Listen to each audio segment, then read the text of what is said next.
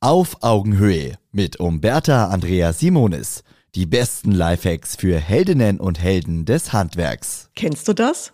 Morgen steigt dein Kollege zu dir ins Auto und bringt gleich einen ganzen Schwall unangenehmer Gerüche mit. Oder er kommt immer auf den letzten Drücker an. Oder er ist unkonzentriert bei der Arbeit.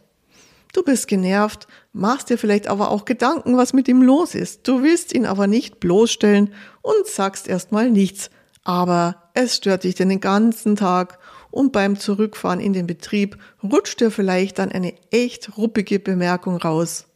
Dein Kollege ist dann beleidigt und mauert und am Ende des Tages tut es dir leid.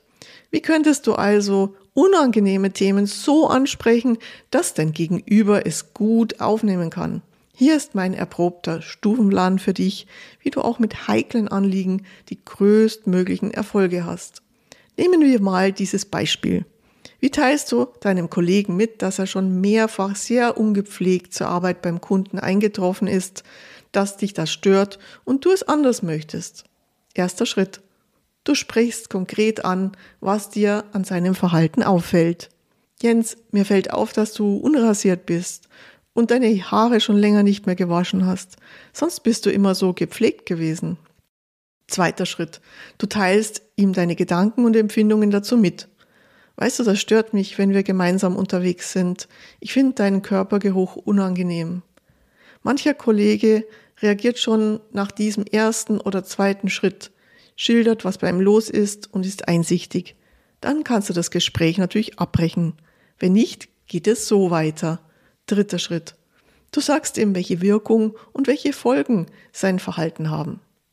Das hat zur Folge, dass die Kunden mit Distanz und Abwehr auf dich, aber auch auf mich als deinen Kollegen reagieren. Die Kunden können durch ein ungepflegtes Äußeres negative Rückschlüsse auf die Qualität unserer Arbeit ziehen und sie beobachten unsere Arbeit automatisch kritischer und das macht es uns beiden insgesamt schwerer. Vierter Schritt. Du teilst ihm dein Anliegen mit und was du dir von ihm wünschst. Du weißt ja, ich arbeite sehr gern mit dir zusammen. Sorg bitte für ein frisches Äußeres, dann kommen wir als Team besser aus und an. Statt in einer angreifenden Du-Form zu sprechen, hey, du stinkst, dusch mal wieder, sprichst du in der Ich-Form und zeigst dem anderen, wie du zu ihm stehst. Du bleibst sachlich und wertest deinen Kollegen nicht ab.